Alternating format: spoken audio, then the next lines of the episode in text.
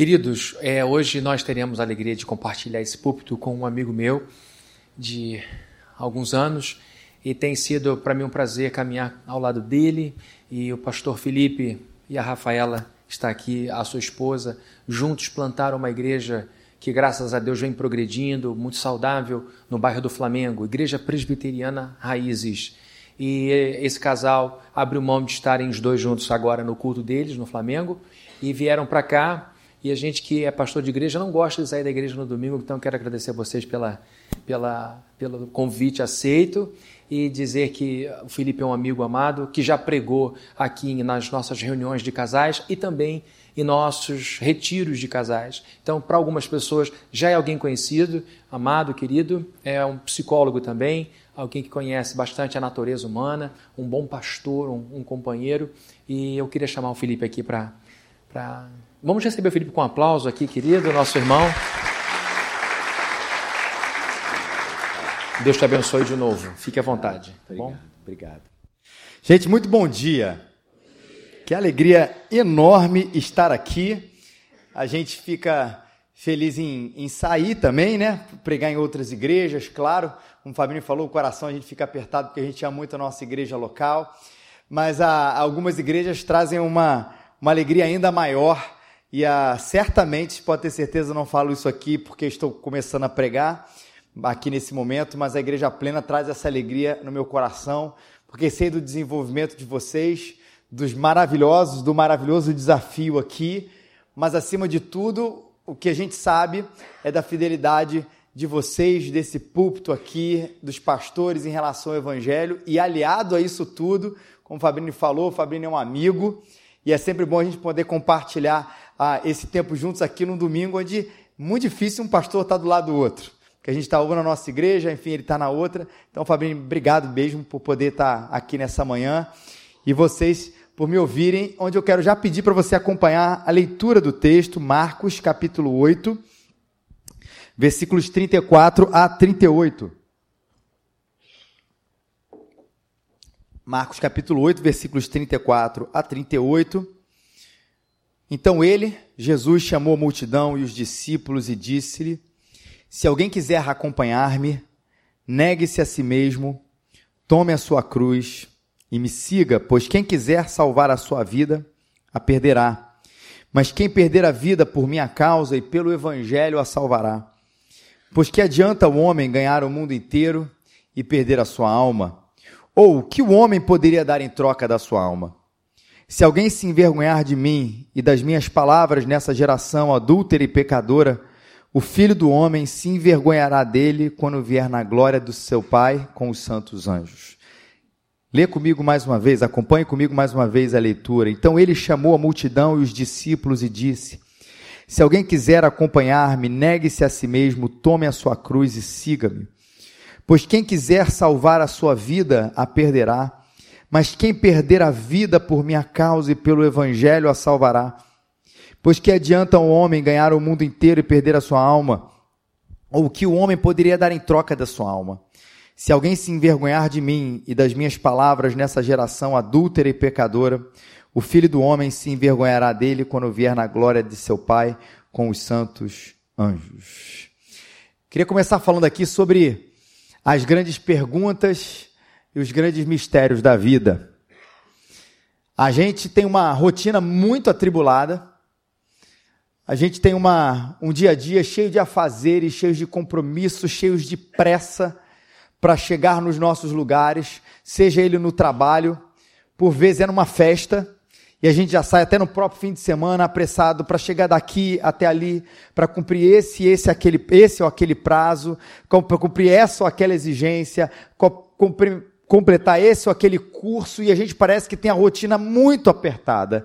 E dificilmente, por causa disso, a gente tem tempo para parar, para pensar sobre o que eu estou chamando aqui dos grandes mistérios ou as grandes perguntas da vida de onde eu vim, para quem ou para o que eu existo, qual o propósito de tudo isso. E por mais filosófico que isso tudo possa parecer, essas perguntas, que para alguns são chatas, para outros são abstratas demais, Para alguns, elas não têm o chão, o pé na realidade, são coisas que dificilmente a gente deveria se preocupar. O fato é que a resposta a elas é que vai dar o sentido para a nossa vida. E eu sei que o sentido da vida é uma pergunta que ecoa dentro de nós. Que, como eu disse, que talvez você não tenha nunca parado para pensar, ou tenha achado isso, essas questões abstratas demais, sem sentido, sem pé na realidade, fala assim: olha, eu não tenho para pensar nisso porque eu tenho um prazo amanhã muito forte para cumprir, porque eu tenho esse e esse desafio no trabalho, porque a minha casa está uma bagunça, porque a, a minha vida está complicada. Mas o fato é que se nós não pararmos para pensar e responder isso de forma honesta, as coisas, outras coisas, a gente vai chamar isso dos outros ídolos, outras respostas vão dirigir a nossa vida. Talvez você acabe entendendo que a sua vida é um ciclo biológico. Onde você realmente vai, mesmo que você não tenha parado para pensar, você está cumprindo isso. Eu nasço, eu cresço, eu reproduzo, eu trabalho, eu reproduzo, eu trabalho e eu morro. É isso mesmo que é a vida. Talvez alguns achem que a vida e o sentido da vida está em cumprir, como eu às vezes falei, inconscientemente a gente responde isso, em cumprir certas agendas e certas prioridades que a nossa própria cultura acaba nos impondo. E para quem não sabe para onde vai, qualquer caminho serve. E a gente acaba imerso nisso, de que viver é cumprir aquelas exigências que trarão algum sentido, algum, algum senso de felicidade para a nossa vida. Eu quero casar. Eu quero viajar todo ano. De preferência para o exterior. Eu quero poder guardar esse dinheiro ou esse valor até chegar o ano tal. Eu quero ter essa ascensão profissional. Eu quero ocupar esses cargos. Mas o fato é que, mesmo que a gente cumpra todos esses quase pré-requisitos que a nossa cultura nos impõe como sendo um símbolo, um sinônimo, um, um checklist de uma vida com sentido, a gente está cheio de gente que nós conhecemos, às vezes nossos vizinhos, que clamam audivelmente, mas não, quase sempre silenciosamente, por algum sentido, mesmo depois de eles terem cumprido tudo isso. Gente que, inclusive, vive com uma infelicidade no coração, porque percebeu que depois de todas essas coisas, onde ele acharia, onde ele achou que ele alcançaria a tal e tão famosa felicidade, ele cumpriu e percebeu, olhou para o lado e falou assim: mas nada faz sentido. O tal do niilismo está correto. Não é nem para ter sentido mesmo. E o problema, inclusive, de pessoas que acabam adotando esse tipo de pensamento de que nada vai fazer sentido é que elas amarguram a sua própria vida e elas não descansam enquanto não amarguram do outro. Parece uma militância. Não faz sentido para mim? Então tenho que convencer para todo mundo aqui, ó, se vocês estão vivendo numa ilusão seja uma ilusão religiosa, seja uma ilusão financeira, seja uma ilusão de cargo, seja uma ilusão ah, de sucesso, coisa parecida, parece que quer o tempo inteiro colocar a gente para baixo, porque nada faz sentido. Mas é engraçado que, ao afirmar isso, a impressão que tem, impressão que eu tenho, é que ele está ganhando sentido e mostrar para as pessoas que a vida não tem sentido. Porque o fato é que a gente vai buscar isso em alguma coisa. Como eu disse, e repito, ainda que nós não paremos para pensar sobre isso, o nosso coração responde, anseia e responde por essas questões. Porque não dá para viver uma vida sem olhar para frente e falar: precisa ter um norte, precisa ter razão para eu acordar, para eu viver, para eu amar, para os teus filhos, para eu existir.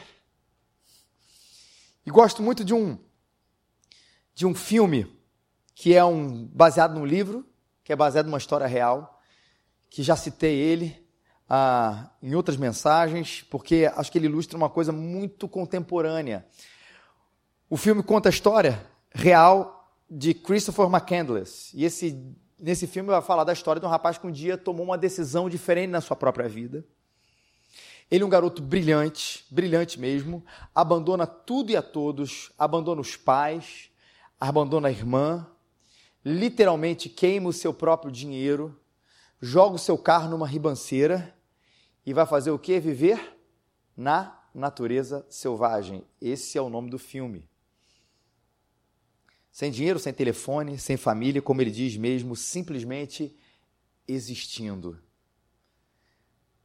Mas o que é interessante é que, que esse garoto vai tomar uma, uma contrapartida, ou vai, vai andar na contramão do nosso tempo sobre o que deveria ser a própria existência. Mas ele está tomando um sentido, ele está tomando um rumo. E, gente, eu conheço, inclusive, poucas, mas pessoas que fizeram um, um, um caminho parecido com esse, e que a gente vai percebendo, que vai percebendo que apesar de ser uma, uma contramão do grande, uh, uh, do grande mainstream, do pensamento das pessoas sobre o sentido da vida, o fato é que, na verdade, é, uma, é um gueto menor, mas posso dizer igualmente equivocado. Num caminho, talvez, de uma completa abstinência de todas as coisas, de uma crítica social muito forte, ao ponto de viver por aí andando, vagando pela vida, pela natureza, uma resposta a esse tipo de existência sem sentido, mas a resposta é viver um outro tipo, talvez um pouco mais natureba, mas sem sentido também. E além do domingo, talvez hoje, onde você tenha sido desafiado aqui nesses primeiros momentos aqui, próximas, das próximas duas horas e quarenta em que eu vou pregar aqui para vocês, a refletir e a pensar sobre isso, o fato é que um dia a dor pode ser, pode nos tomar. A angústia pode nos tomar. Um dia essa inquietação pode invadir a nossa alma e a gente realmente perceber que responder a isso faz parte da vida. Eu nunca vou esquecer uma experiência que eu tive. É, eu não, eu não, quando eu conto isso, eu não lembro a minha idade. Eu era uma criança, eu não era um adolescente. Eu era uma criança. E eu lembro, porque eu passo por esse sinal constantemente, o sinal ali perto da Lagoa Rodrigo de Freitas, está o Clube Militar à minha direita e a Lagoa Rodrigo de Freitas à minha esquerda. Quem sabe do que eu estou falando sabe exatamente que sinal é esse. E eu nunca vou esquecer, eu estava de noite e, e uma hora eu, eu, eu fui tomado de um desespero mesmo sobre a vida que eu comecei a falar, fui criado na igreja, não era era uma criança, fui me converter mais na adolescência, isso é uma outra história, mas eu fui tomado por um desespero ao começar a perceber o que, que seria a tal da eternidade, ou da vida eterna, o céu. Porque as coisas fazem um pouco mais de sentido quando eu tenho que cumprir um ciclo, ainda que ele seja estranho. Mas eu falo assim, e quando eu for para a eternidade? Não tem morrer. Não tem o, o crescer, nesse sentido de biológico da coisa. E eu lembro que aquilo me, me trouxe uma angústia muito forte mesmo. Meus pais tiveram que me acalmar, não era uma, um pânico de um sentimento generalizado, puramente biológico, era uma coisa de uma reflexão, não sei de onde isso nasceu, porque eu era criança. Mas meus pais tiveram que me acalmar, meus pais tiveram que falar, enfim, do jeito que eu compreendesse. Mas é que essa experiência como criança me marcou até hoje, porque eu lembro isso de maneira muito vívida. E como eu disse, talvez não tenha sido como criança, mas como adulto, as pessoas um dia se perguntam sobre isso, o sentido de tudo isso, e que ônibus elas estão tomando em relação à sua própria vida, e isso possa bater um certo desespero. E a pergunta começa a dizer assim: será que existe um caminho, uma direção, um ônibus, um trem, um Uber que vai para a direção certa daquilo que eu preciso levar para a minha vida?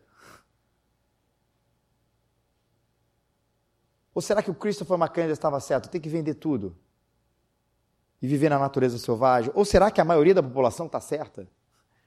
Será que eu tenho que acender, acender e acender e acender e acender das de maneiras as mais diversas, que é assim que eu vou encontrar sentido? E a gente percebe que há pessoas nos dois espectros e nos intermediários que estão aí com um desespero existencial e não sabem de onde vem. E existe um ônibus certo, gente. Que não está em você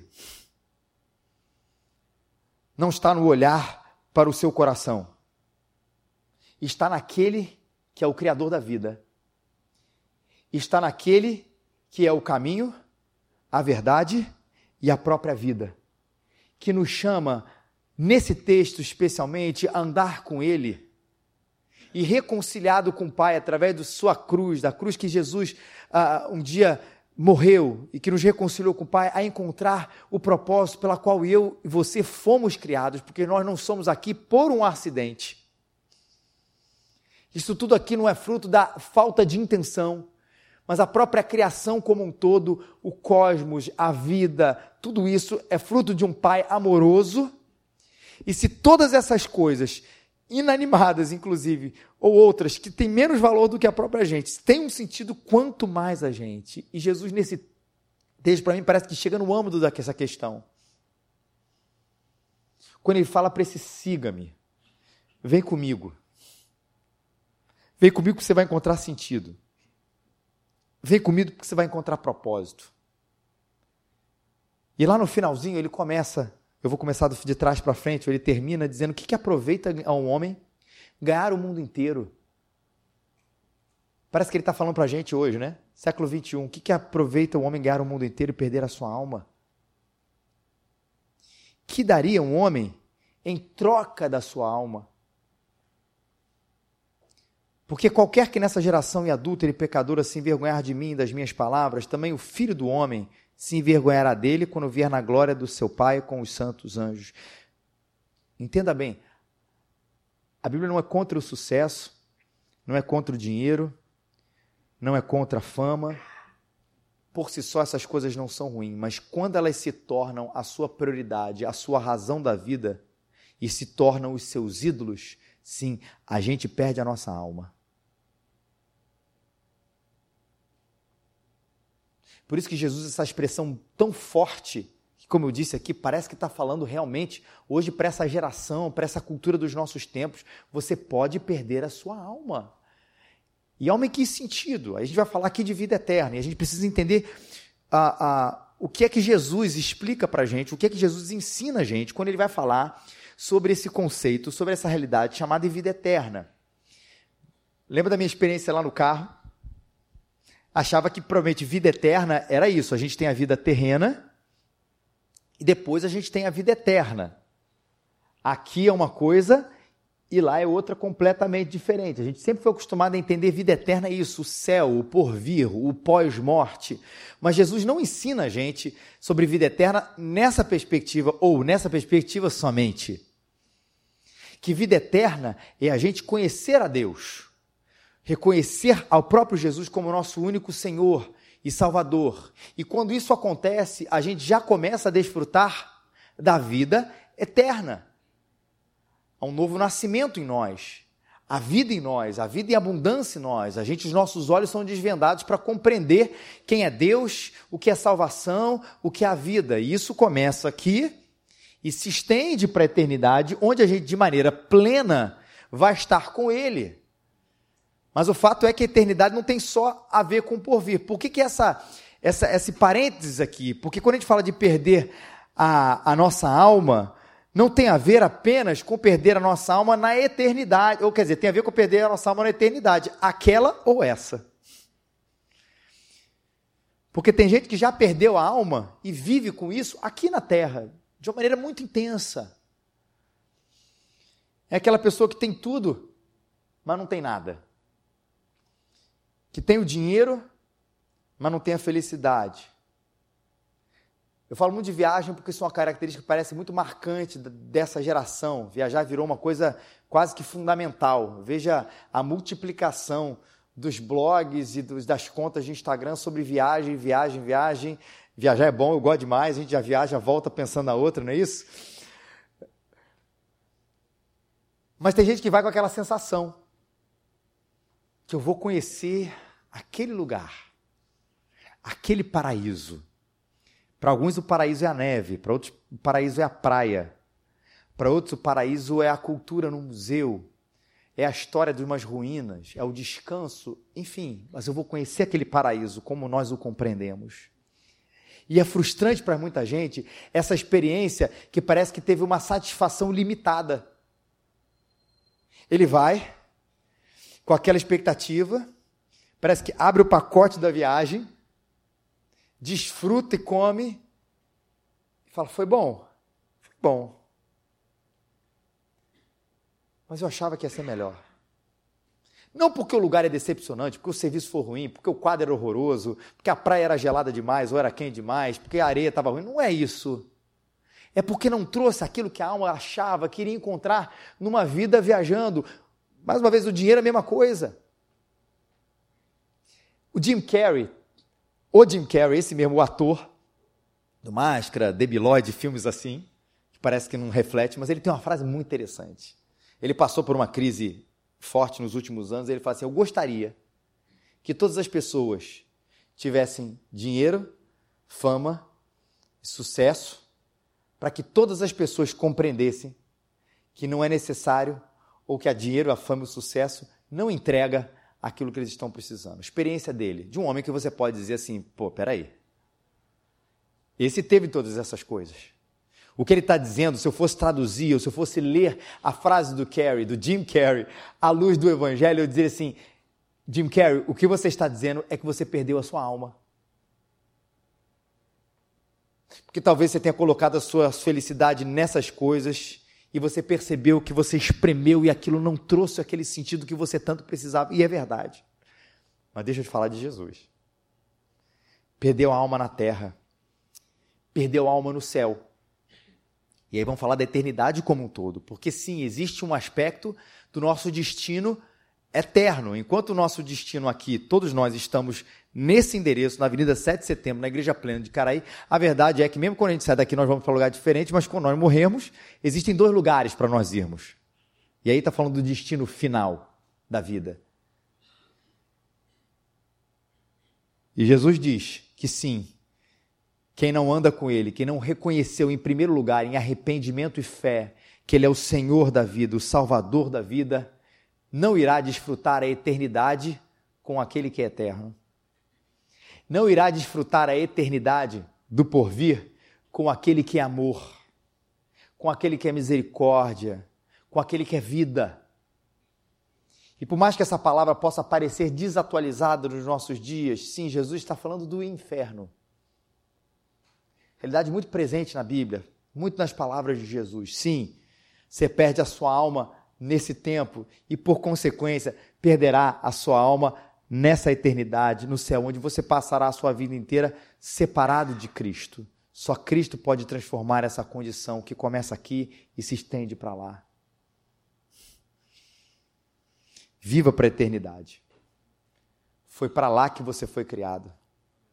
Foi para essa vida eterna aqui que se estende para lá, que você foi criado e que você vai encontrar sentido.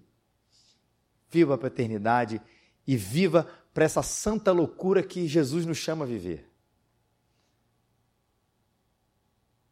A frase talvez mais conhecida desse, ou a ação, o verbo mais conhecido desse texto, é o negue-se a si mesmo. Que sempre me foi passado e me pareceu sempre com uma palavra de muita dureza, até de sequidão. E assim, normalmente, que é a compreensão no senso comum que foi perpassando o tempo da igreja evangélica sobre esse texto, sobre essa palavra de Jesus. Negar-se significa ser infeliz. Por isso tem muito cristão às vezes que parece que vive com culpa. Né? Por se está tudo bem, porque eu, se eu me nego, eu devo experimentar um pouco da infelicidade. Se eu estou feliz, opa, o que é que vai acontecer daqui a pouco? Tem alguma coisa. Deus vai mandar alguma provação. Ou o indivíduo que fala assim: olha, eu quero agradecer, numa reunião de oração, quero agradecer porque agora minha vida está tudo bem. Estou feliz com a minha esposa, com meu marido, com meus filhos, meu trabalho. Está tá indo tudo bem, minha relação com Deus está ótima. Aí vai ter o um irmãozinho que vai falar assim: irmão, Vigia.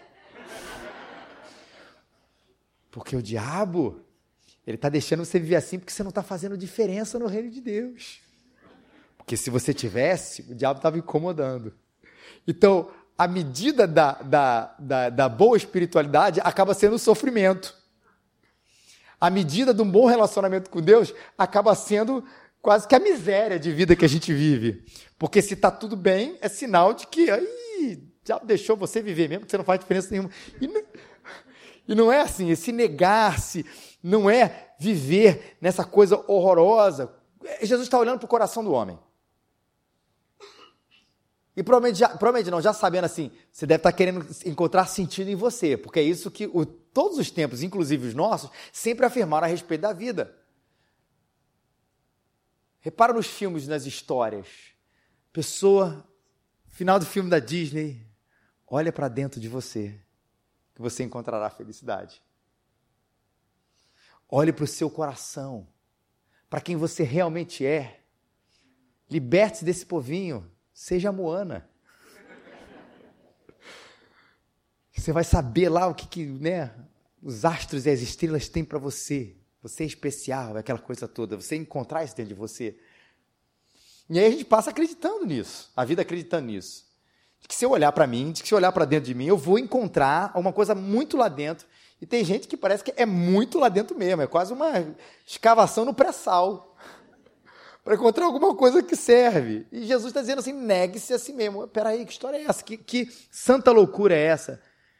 E aí a gente vai entender que Jesus fala que os maus desígnios procedem do interior do coração do homem. A Bíblia vai nos ensinar que o coração do homem é enganoso. Em outras palavras, se eu começar a querer achar em mim e revirar a minha vida para tentar achar sentido e propósito, eu não vou encontrá-lo porque isso não está em mim. Por isso eu preciso me negar. Como quem quer arrumar a sua casa e vê que de repente aquilo ali está uma bagunça e você precisa tirar os lixos do armário. Você precisa tirar as, as roupas antigas que não mais lhe servem, mas por algum motivo você tá, aquilo está ali presente fazer um arranjo na casa, um rearranjo, tirando, e aí usando mais a linguagem bíblica aqui, tirando os nossos ídolos, a nossa ideia de felicidade, a nossa visão sobre a vida, retirar, negar essas coisas, mas para substituir para a visão de Deus sobre todas essas coisas. E por isso a palavra de Jesus ele é tão dura, tão poderosa e tão boa para a gente. Porque ela nos salva porque ela nos tira dessa busca incessante dentro de nós por alguma coisa que nós não vamos encontrar dentro de nós, mas vamos encontrar nele. Porque é por ele, por meio dele e que para ele que são todas as coisas. Nós não somos o centro do universo, nós não somos o centro da vida, nós não somos o centro da existência, é nele. E por isso eu me nego. E olha que bacana. Eu me nego para ganhar. Eu me nego para a felicidade. Eu me nego para encontrar sentido. Eu deixo as coisas para trás das coisas que eu sempre acreditei, porque essa substituição ela é maravilhosa e aí sim as coisas começam a fazer sentido. A resposta não está em você, por isso negue-se. E ainda que você diga assim, não, mas eu creio em Cristo no meu coração, eu já me neguei, entendi a visão de Deus sobre todas as coisas, a visão de Cristo sobre todas as coisas e estou caminhando, mas você sabe, e prego isso agora para esse coração pecador aqui do Felipe, é diário essa história. Porque eu vou em algum momento me convencer que tem alguma coisa além de Deus ou acima de Deus, na minha opinião, que vai me dar alguma coisa que só Deus vai fazer. O tempo inteiro eu estou nesse movimento. Por isso que o tempo inteiro é a negação.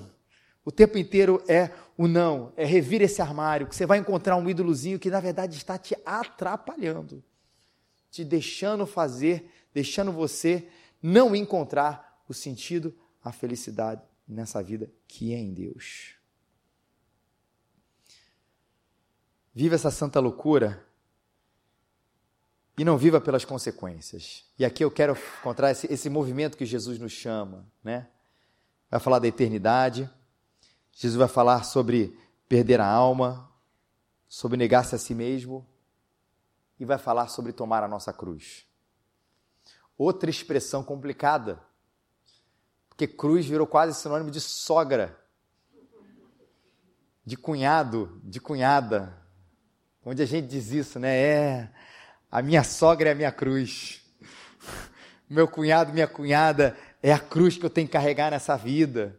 Né? O que, que virou a cruz nos nossos dias? Aquela coisa horrorosa que, infelizmente, a gente herdou, seja por laços sanguíneos, familiares, ou por algum motivo a gente herdou e que oh, não tem jeito, é isso aí mesmo, é a minha cruz.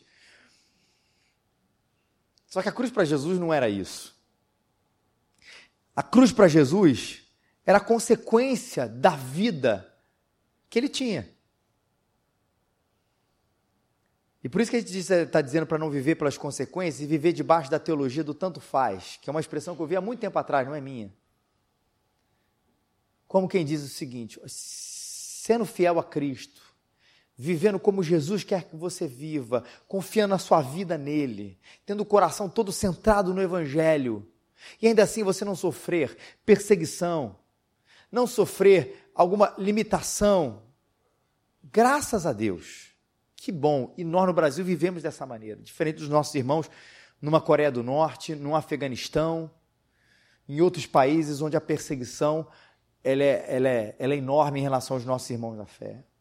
Mas a teologia do tanto faz, e que Jesus está falando que tem a ver com a cruz, é o seguinte: mas se você viver por Evangelho, viver para Jesus, andar com fidelidade a Ele por causa daquilo que Ele fez dentro de você, e a resposta a isso tudo for a cruz, tanto faz, viva assim, leve a sua cruz, me siga e aguente as consequências. Se a fidelidade me leva a uma vida tranquila. Socialmente falando, né? Se a felicidade me leva a quase uma crucificação, a perseguição, tanto faz. O princípio é que eu vou andar com o meu Salvador. O princípio é que eu vou seguir o meu Mestre. O princípio é que eu vou viver para Ele, eu vou existir para Ele, até porque não faz outro sentido viver para qualquer outra pessoa, qualquer outra coisa. Gosto muito das palavras dos discípulos. Jesus traz um dia uma palavra muito dura. E algumas pessoas param de seguir Jesus por causa disso. Jesus vê para o seu grupo mais perto e fala: Vocês também querem deixar de me seguir? E ele responde: Senhor, para quem iremos? Só tu tens as palavras de vida eterna. Medindo, não é pela dureza ou pela fraqueza da tua palavra, só o Senhor tem as palavras de vida eterna. Para onde é que eu vou? Não há outro lugar, ainda que as consequências disso sejam a cruz. Agora, uma palavrinha que eu gosto de dar nesse momento, quando a gente fala de igreja perseguida e de, de, de cruz, tudo isso. O que os irmãos, irmãos, irmãos e irmãs experimentam no meio de uma perseguição é uma graça, é uma alegria, é um gozo, é um elevo espiritual, só falando nesses termos mesmo, que a gente entende a experiência, mas parece que ainda não conseguiu viver de maneira tão plena, porque a gente vive até numa maneira mais tranquila aqui no nosso país. Gente que está dizendo assim, está diante de mim a morte. Experiências contemporâneas, tá? Não falando nem só das experiências bíblicas. Eu vou ser perseguido, eu vou ser preso, o governo, a religião X, Y, Z vai acabar comigo, mas eu quero ser fiel ao meu Salvador não é a convicção que está aqui, ela foi tomar, ele foi tomado por isso, por inteiro. O coração experimenta uma alegria de servir e até de morrer para Jesus. De onde isso vem? É sobrenatural. O Espírito Santo faz isso no nosso coração.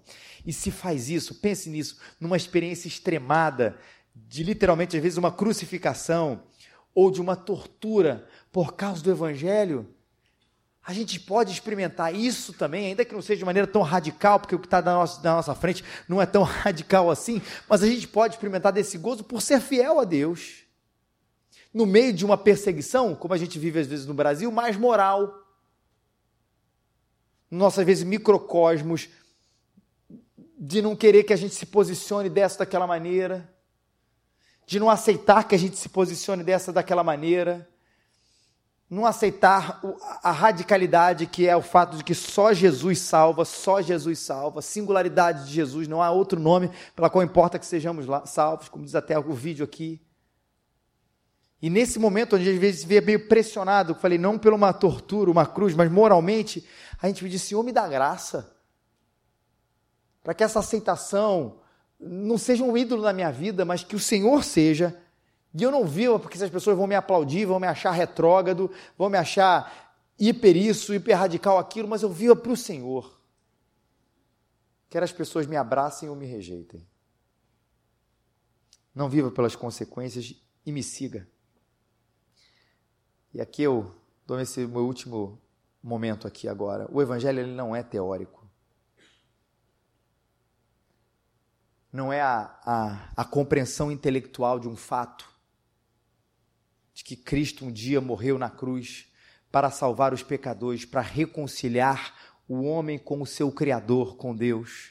E isso é uma notícia que apenas está no nível teórico da compreensão cognitiva, racional. O Evangelho muda a nossa vida, me faz, como disse, uma nova criatura para o seguir. Onde agora todas as coisas são regidas por Ele o que faço, o que penso sobre o meu tempo, sobre o meu dinheiro, sobre mim mesmo, sobre família, sobre ser marido, sobre ser mulher, sobre ser pai, sobre ser filho, sobre carreira, sobre o que for. O que for, eu estou seguindo o meu Jesus. A gente às vezes que tem aquela compreensão limitada, um, um checklist clássico da igreja evangélica brasileira, seguir a Cristo, vá aos cultos, dê o seu dízimo, participe das programações da igreja, dá um glória a Deus quando o pastor falar. Obrigado. Ok. E não fala certas coisas, né? E tá bom, a gente limitou o seguir a Jesus a esse cumprimento de uma agenda que por si só não é ruim. Veja bem, não é ruim, todas essas coisas estão incluídas, mas não é só isso. O Senhor, Ele é Senhor sobre todas as coisas. Frase clássica de um cristão que está cada vez mais sendo lido, apesar de ser antigo já, o Abraham Kuyper, não há um centímetro qualquer na existência humana da qual o Senhor não diga é meu, não há um centímetro sequer na nossa existência não é só na criação, mas na nossa própria existência, que o Senhor não seja o Senhor. E seguir é um exemplo disso, é isso na prática. Eu deixo as minhas redes, eu abandono isso, eu faço aquilo. Senhor, como eu levo meu tempo, como eu levo meu dinheiro, como eu levo minha família, como eu levo minhas prioridades, sim, como eu levo a minha igreja, como eu levo o meu falar, o meu pensar, o meu existir. E eu tenho uma nova postura, uma nova ação, um novo meio de viver. Porque eu sigo aquele que é o caminho, a verdade e principalmente essa última frase, que é a que mais nos enfatiza hoje nessa manhã, aquele que é a vida. É preciso perder o controle. Se você tentou, tentar segurar a vida nas suas mãos, pode ter certeza, você vai perdê-la. Se você tentar mais uma vez achar essa resposta em você, tentar achar que de alguma maneira, de algum jeito, você vai poder conciliar inclusive as duas coisas, é do teu jeito, Senhor, e mais o do meu jeito. Olha que parceria bacana. Eu e Deus, meu chapa. E eu vou ensinar para as outras pessoas, inclusive. Não, não tem isso. É 100% contigo, Senhor. Eu perco a minha ideia eu perco o meu sentido, eu perco a minha vida, eu perdi meu controle. Agora é contigo, Senhor. Se você perder esse controle, você vai encontrar a vida. Não retém isso nas suas mãos. Negue-se. Viva para a eternidade. Toma a tua cruz. Siga. E que presente maravilhoso. Você vai encontrar aquilo para qual você foi criado e que você sempre quis lá dentro a vida que só o seu Criador pode dar ao seu coração. Que Ele te abençoe. Quero orar com você. Feche seus olhos. Porque qualquer que quiser salvar a sua vida, perdê-la. Mas qualquer que perder a sua vida, disse Jesus, por amor de mim e do Evangelho, esse a salvará. Obrigado, Senhor Jesus, por essa palavra Obrigado, Senhor, porque o Senhor nos chama, o Senhor nos convoca, o Senhor nos transforma para perdermos e ganharmos, Senhor. nessa troca que parece tão estranha para a gente. Nós que somos tão acostumados a querer ditarmos todos os passos da nossa vida, como ela deve ser vivida, chamar para perder isso parece uma loucura, mas, Senhor, o Evangelho é loucura. E o Senhor é poderoso para destruir o coração, o Senhor mais duro para entender isso, Senhor. E eu te peço que no nome do Senhor Jesus, ó Pai, o Senhor faça essa obra hoje, Pai. Naqueles que ainda não te conhecem, não andam contigo, ainda não reconhecem que Cristo é o Senhor e Salvador da sua vida, que haja, Senhor, o trabalho do Senhor seja um trabalho de conversão, mudando por completo, Senhor, para que se, nasçam hoje novas pessoas, novas criaturas para a glória do teu nome, lavadas e remidas no sangue de Jesus com um novo propósito. E Deus, aqueles que já te conhecem, Senhor, mas que ainda têm, Senhor, tantas, tantos ídolos no coração para serem trabalhados, tantas, ó Deus, dificuldades, ó Deus, tantas coisas que precisam entregar. Senhor, traz arrependimento na gente, fé na gente, uma confiança de nós nos jogarmos nos teus braços andarmos conforme o Senhor quer e abandonarmos aquilo que tem nos prendido e que não vale a pena, Senhor, e que não vale a pena. Porque só tu, Senhor, só tu tens as palavras de vida eterna, só tu és o caminho, a verdade e a vida, Senhor. Traz isso para a gente, é o que nós te pedimos, no nome maravilhoso daquele que se entregou por nós, Jesus Cristo. Amém. Amém.